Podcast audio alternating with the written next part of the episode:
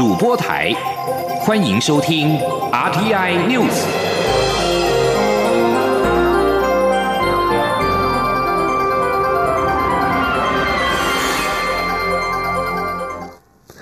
好，我是主播王玉伟，欢迎收听这节央广主播台提供给您的 R T N News。今天是二零二一年一月十三号，新闻首先带您关注。美国国务院十二号宣布，目前团队致力于确保未来八天政权交接程序能够顺利完成，因此取消所有官员本周的出访计划。美国驻联合国大使克拉福特原定十三号造访台湾，目前确定无法前来。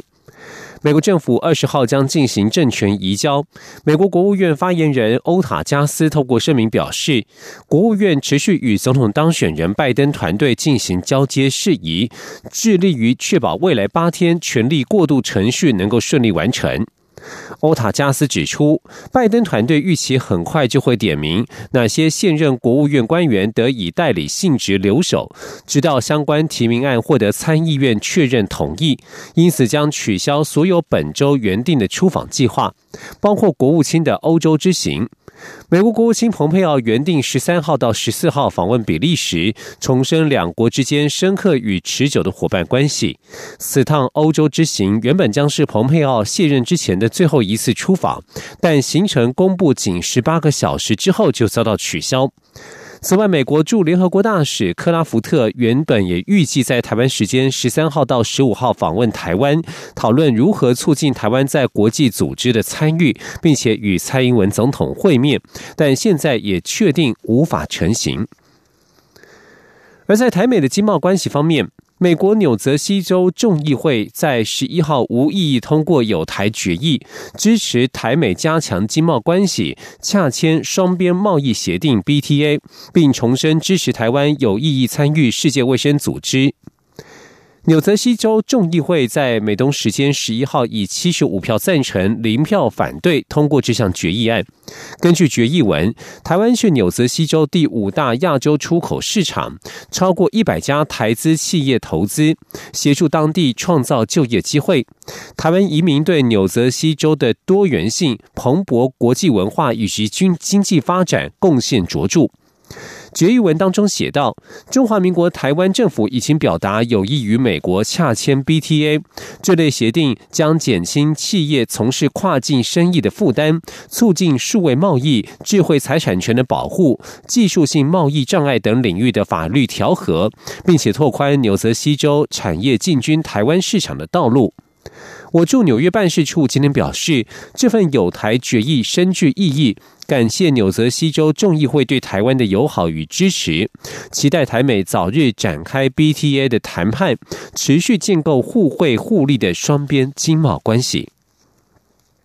对于台美之间的经贸往来，外交部发言人欧江安十二号表示，台美双边贸易协定是政府对外工作的重点，因此一定会持续与美国新政府强化关系，包括美方未来的新任贸易代表，政府将进行更紧密的联系与互动，力促美方尽速与我方展开相关协商。前天记者王兆坤的采访报道。美国现任贸易代表莱特海则表示，台美间仍存在贸易障碍。包括谈判时间不够与争端尚未解决。外交部发言人欧江安重申，台美双边贸易协定对我经济跟长期战略发展有重要影响，也是对外工作重点。因此，外交部会持续配合经贸主政单位，共同争取美国行政部门、国会、产业界等多方面支持。欧江安说：“那我们也看到了台美关系在呃这这近期的持续的这个升温，所以我国政府呢会持续的努力跟美国的各界积极的沟通，我们会持续跟美国的新政府来强化彼此的关系。我们他们会有一个新的贸易的一个代表，我们会持续的呃做一个更紧密的一个联系，呃跟一个互动，来力促呢能够展开呃跟台湾来有关于的 BTA 上面的这个协商。”欧江安指出。美国联邦众议院国会台湾连线四位共同主席等一百六十一位众议员，于二零一九年十二月联名致函莱特海泽，以及二零二零年十月五十位联邦参议员联名致函莱特海泽，欲请支持台美洽签双边贸易协定，加上业界日前成立的台美双边贸易协定联盟，都凸显此事得到各界的强劲支持。中央广播电台记者王兆坤台北采访报道。继续要关注国内疫情。台湾在线 COVID-19 本土病例，中央流行疫情指挥中心陈时中在十二号公布，桃园某医院一名医师与其女友皆确诊，而这也是国内首例医师确诊的案例。目前已经初步扩大裁剪院内接触者，共四百六十四人，皆为阴性，社区接触者则还在裁剪当中。该医院已经采取了多项的防治措施。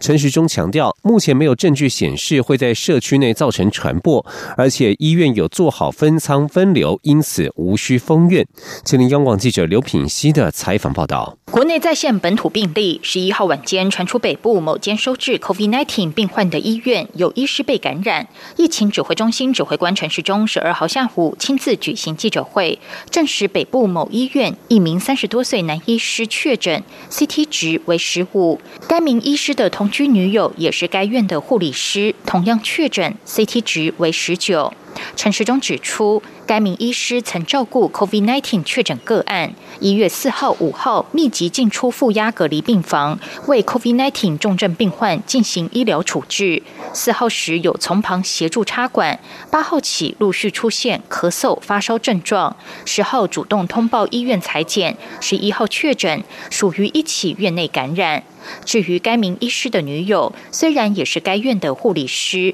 但并未接触或是照顾 COVID COVID-19 确诊个案。九号起陆续出现咳嗽、发烧症状，十一号进行接触者裁剪并确诊。指挥中心判定非同一起院内感染，而是属于密切接触者感染。指挥中心十一号接获医院通报后，便立即启动疫调跟医院处置程序。在院内接触者部分，扩大裁剪，共四百六十四人，全是阴性。至于社区接触者，共五十六人，除了验出案八三九，也就是该名医师的女友外，十三人正在检验中，还有四十二人待裁剪。指挥中心将该医院的三十九名医护相关接触人员列为居家隔离，住院病人只出不进，并将十二号上午滞留在急诊室的病人转诊到其他医院，但该院的门急诊仍照常看诊。此外，也取消所有探病、陪病限一人病实名制，并移动相关病患到单人病室隔离观察十四天。全院的员工也将于三天后再次安排裁剪。陈时中说：“哦，完全没有这所谓的封院的这样的一个考虑了。第一，我们整体医院本身的一个分仓分流跟管控都有一定的水准在。”好，那这次来到我们对于两层楼哈，一楼把一个层楼把它清空下来，然后把它当做隔离的病房，好，那一人一室，好，那应该就可以做好最基本的感控。然后第二个，整个医院里面裁剪了四百六十四人，那换句话说，我们把整个保护的圈哈，一个检查圈，我们把它扩得很大，好，那就希望就是说能够确实保保护这医院的一个安全。陈时中表示，医院对于整体感染控制跟实施演练都非常严格，防疫应该没有破口，但难免百密一疏。所幸院方非常积极迅速的处理，指挥中心也会请所有医疗院所提高警觉，确实做好平时的演练。央广记者刘聘熙在台北的采访报道。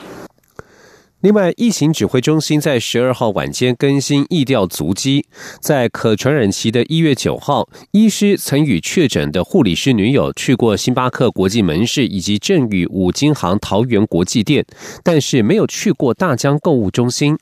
发言人庄仁祥表示，医师在可传染期间仅有星巴克和五金行的足迹，但其护理师女友的足迹则还在确认，暂时无法提供进一步的讯息。桃园市长郑文灿十二号指出，农历春节前由桃园市政府举办的大型活动，已经协调延后到春节后举行，而民间举办的活动则必须按照防疫规定。此外，是否会在八大类场所积极落实戴口罩、量体温、酒精消毒等措施？各界关注案例轨迹的调查，郑文灿指出，正在进行第二轮的调查，相关场所若有增加，是否与机关署会确认之后进行公布。对于国内出现院内感染，台湾感染管制学会理事长。疾管局前局长张丰毅在十二号表示，散发性的个案本来就可预期，只要医院有做好感染管制措施，即使发生院内感染，也不至于造成大规模的感染。台大儿童医院院长、感染科权威黄立明则是认为，核酸检验的敏感度太低，建议一律加验抗体，以厘清感染源。前天央广记者刘品熙的采访报道。台湾在线本土病例，北部某医院一名男医师及其护理师女友确诊。由于该名医师负责照顾一名重症 COVID-19 病患，因此指挥中心认为最有可能是被该名病患传染。台湾感染管制学会理事长、疾管局前局长张丰毅十二号下午出席疾管署活动后受访表示，医护人员在医疗标准作业流程中不太容易发生被感染的机会，但这并不代表百分之百不会被感染，仍可能百密一疏。他认为偶尔的散发性个案是可预期的，在国际大流行之际，本来就不该期待国内不会有任何本土病例。只要做好感染管制措施，就不会造成大规模感染。他说：“但是如果现在医护的的行为的话，都是戴口罩，都有洗手，是不容易经过近距离的这个飞沫的传播，不容易有发生这种事。但是那种接触的事情，尤其间接的接触是比较不敢讲百分之百的。换句话说，我们的勤洗手这件事情，如果没有百分之百做到的话，偶尔会有去碰到。”当你碰到一个物体的表面，手去摸一下，但是你不知觉的，你会去摸摸你的眼睛，摸摸你的鼻子，病毒就有可能带到你的黏膜，造成一个感染。所以这种机会是存在的。台大儿童医院院长、感染科权威黄立明接受电访时则说，确诊者内的病房内到处都是病毒，医护人员如果清楚知道自己正在照顾的是确诊者。对于洗手、戴口罩等感染管控措施要更严谨，更不应该被感染，否则就代表有人没有确实遵守。黄立明也表示，核酸检验 PCR 的敏感度太低，只有百分之五十，即便做两次，也只有百分之七十五，加验抗体比较保险。未来十四天是接触者是否发病的重要观察期。他认为，现在以及十四天隔离期满后的检验都应该加验抗体，以厘清感染源。此外，指挥中心认定确诊医师跟护理师女友属于密切接触者，所以定调这起事件为院内感染，而非院内群聚。黄立明认为。必须分析三人是否感染同一株病毒，才能厘清，否则要如何确认两人不是在院内被感染？央广记者刘聘熙在台北的采访报道。继续关注国际形势，土耳其总统埃尔段指出，准备好与欧洲联盟共同地下积极议程，将以长期观点促进对欧盟的关系重回正轨。研判安卡拉当局今年将积极推动停滞多时的加入欧盟工作。土耳其除了与希腊长期失和，埃尔段近期还杠上了法国总统马克宏。欧盟在这些喧闹声当中力挺成员国希腊和法国，并且讨论对土耳其寄出制裁，这使得安卡拉与布鲁塞尔的紧张关系已经持续了一段时间。埃尔顿十二号在首都安卡拉接见欧盟各国大使时，一改他一贯的强硬炮轰式言论，表示土耳其准备好了，要让关系重回正轨，期盼欧洲朋友们展现对等的善意。土耳其、希腊这两个毗邻的冤家，在十一号宣布恢复中断近五年的探索性谈判。谈判之后，同意于二十五号在伊斯坦堡举行第六十一轮探索性谈判。这是安卡拉与布鲁塞尔关系趋向缓和的另外一个迹象。而另外一方面，土耳其在去年十月下旬与法国彻底闹翻。埃尔顿认为马克宏对穆斯林有意见，说对方应该去看精神科做检查。激烈的措辞引发法国召回大使。身为国家领导人，埃尔顿还罕见的公开呼吁抵制法国货。不过，埃尔顿在十二号表示：“我们希望从紧急态势当中挽救对法国的关系。”这里是中央广播电台。是阳光，像台湾之光穿透世界之窗；是阳光，像神鹰翅膀环绕地球飞翔。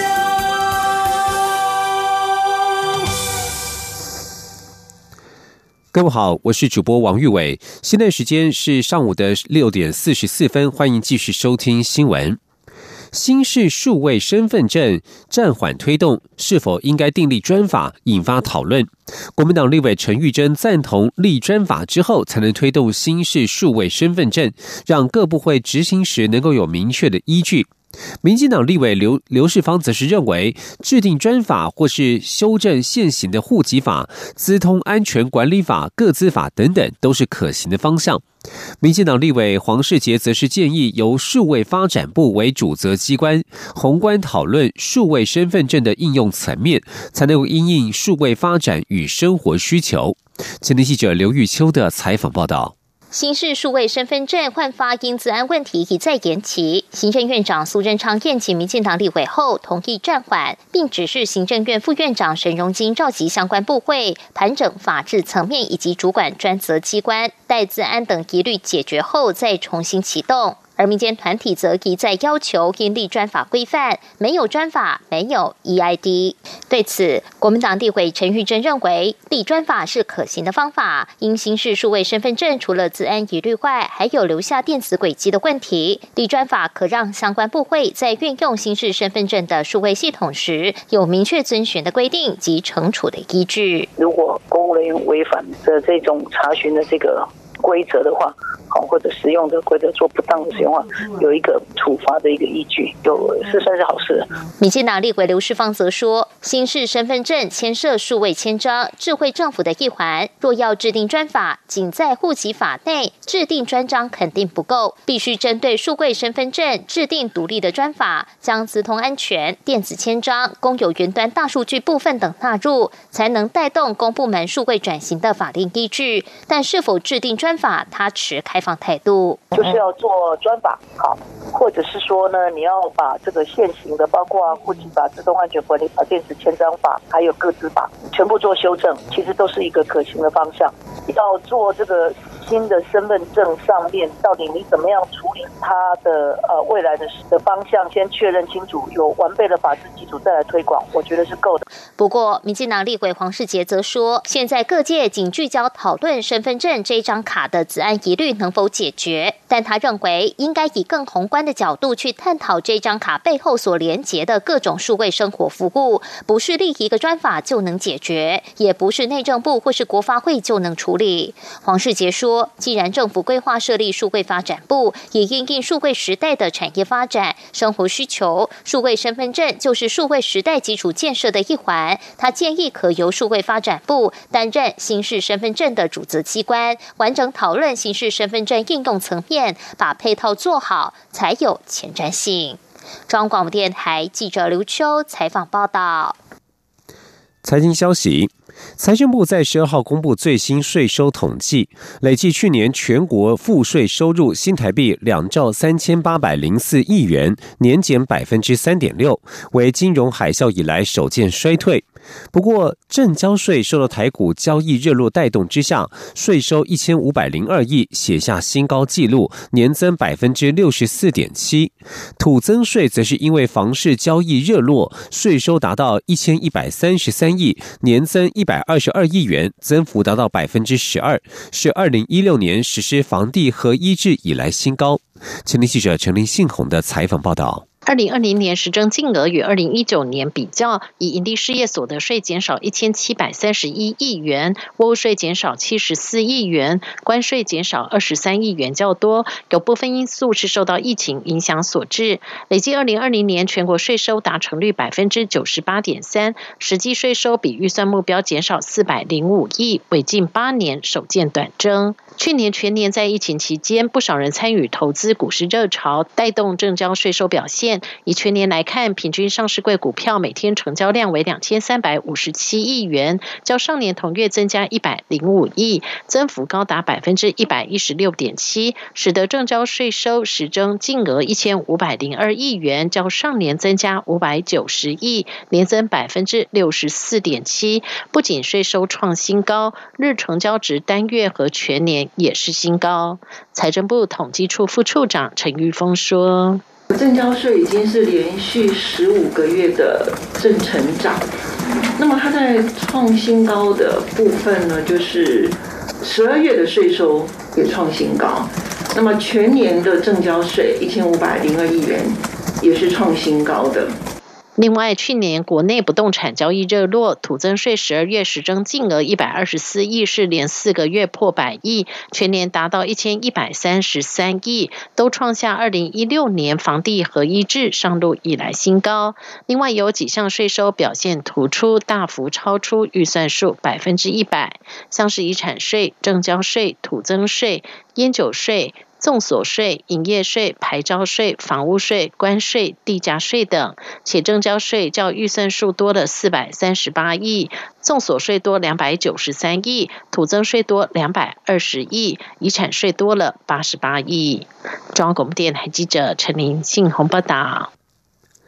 也关心农民的收入，农委会在十二号公布统计寒流造成的最新农业灾情。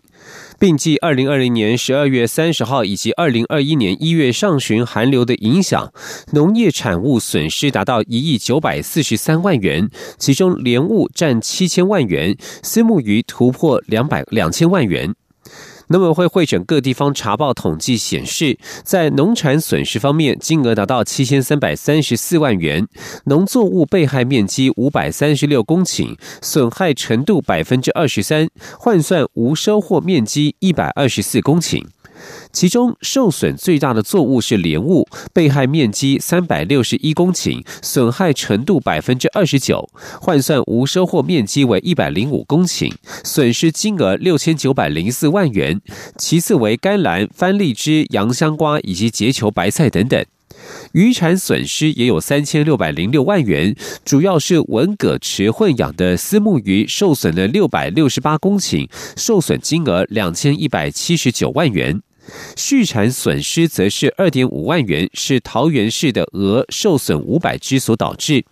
若是分析县市受损情况，农委会表示，以屏东县损失六千五百四十二万元，占统计至今的农损总额一亿九千一亿九百四十三万元的百分之六十为最多。另外，云林县损失一千六百一十三万元，占百分之十五居次。继续关注的是国际疫情。中国有关部门在十二号联合发文表示，今年春节期间运输工作要把疫情防控放在首位，积极引导错峰出行，倡导就地过节，并且研判今年春运的人口流动规模将显著低于往年。中国国家发展改革委、交通运输部、卫生健康委等十一个有关部门联合发布关于做好二零二一年春运工作以及加强春运疫情防控的意见，宣布今年春运将从一月二十八号开始，三月八号结束，共计四十天。由于当前 COVID-19 疫情仍在，意见指出要把疫情防控放在首位，统筹做好疫情防控以及春运保障，并且研判今年中国春运人口流动规模将显著低于往年，客流量存在较强的不确定性。意见要求做好春运疫情防控紧急处置，针对局部突发疫情可能引发的交通管控、检查升级、客流突变、车次航班停开等情形，提前制定有关的应急预案，根据疫情防控需要，必要时减少或暂停客运或客运的班线或航线。而在北韩方面，因为受到国际制裁、一连串的天灾侵袭，以及去年为了遏制疫情而实施的封锁措施，导致经济危机加剧，迫使平壤当局借着收紧国家控制，应对一系列的危机。然而，政策转弯却也凸显了北韩国家领导人金正恩之前所推动的一些经济改革，恐怕面临停摆的威胁。请听以下的专题报道。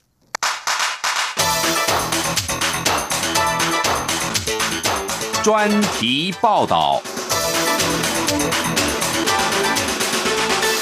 北韩国家领导人金正恩在一月初在平壤欢迎了好几千名代表出席劳动党全国党代表大会，而在此同时，北韩正面临着自一九九零年代几乎摧毁国家的严重饥荒之后最具挑战性的经济困境。北韩因为发展核武以及飞弹计划遭到国际制裁，经济发展严重的受限。近年来又因为洪水以及干旱等等天灾是接连侵袭，再加上去年为了防堵 COVID-19 疫情所实施的封锁措施，让北韩的经济危机是越来越严峻。路透社指出，金正恩从二零一一年上任以来，将经济发展作为他统治的核心项目。手机、太阳能板以及其他的进口消费品是大量的增加。平壤当局并且主导了一些开发措施，包括成立经济特区，并且设置旅游景点等等，来招揽外国投资，并且吸引观光客。北韩政府并且还会选择性的开放对部分私人市场，以及让一些企业家在北韩境内经商。一位跟平壤当地有联系的外国外交官就表示，在金正恩上任初期，杂货店的货架上出现了越来越多的进口产品。不过，因为制裁加强以及经济情势更加的严峻，金正恩他所推动的市场改革措施成效不彰。他本人在这个月初所召开的劳动党全国党代表大会上，还特别的向全民道歉。面对经济困境，北韩国会宣布了一项新的五年经济计划。观察家分析，北韩推动这项经济计划的目的，主要是巩固执政党对更多经济活动的控制力。新加坡非政府组织朝鲜交流中心的创办人以及董事长施国兴，他就表示，在这种情况下，平壤当局本能的会实施国家控制的配给经济政策，以及引导资源流向。此外，在北韩政府内部，真正存在的派系是在经济政策的领域。脱北者组织自由朝鲜的研究主管朴实吉他表示，北韩一些领导认为，至少应该要对某些市场型的改革维持开放政策，但是立场更保守的其他领导却是认为，政府必须要维持对经济政策拥有更大的控制力。朴实吉并且说，疫情大流行迫使球转到了保守派的那一方，同时还允许他们做任何想做的事。而这可能是比疫情大流行本身更持久的遗产。另一方面，在平壤内部的保守派掌控经济政策之后，金正恩的市场改革措施也退居幕后。未来或许将会由执政的劳动党全国党代表大会来出面主导北韩新实施的计划经济。为总部设在南韩的媒体《每日北韩》工作，同时经常和北韩消息人士联络的一位脱北者江美珍，他就指出，金正恩知道私募市场、消费品以及商业投资对一些北韩人已经变得越来越重要，似乎是难以完全的去除。不过，江美珍他分析，未来劳动党全国党代表大会似乎会扮演更大的领导地位。再者，北韩趁着对抗 COVID-19 疫情危机，实施跟遏制病毒传播关系不大的经济措施，目标是要撤回金正恩之前所推动的市场改革措施。荷兰的莱登大学讲师、朝鲜半岛事务专家葛林，他在专门监测北韩的网站上面撰文是指出，虽然北韩从表面上看似乎是为了遏制 COVID-19 病毒的入侵，实施了封锁措施。但是平壤采取的额外措施跟控制疫情的紧迫性无关，更多的内容是撤回金正恩上任之后实施的一些改革措施。因此，金正恩十年前上任之初为改革经济所推动的市场政策以及旅游观光措施，受到了国际制裁、跟天灾还有 COVID-19 疫情的打击，经济改革的幼芽在平壤当局收紧控制的政策之下，恐怕难有成长茁壮的一天。以上专题由张子清撰稿，海青青播报。谢谢您的收听。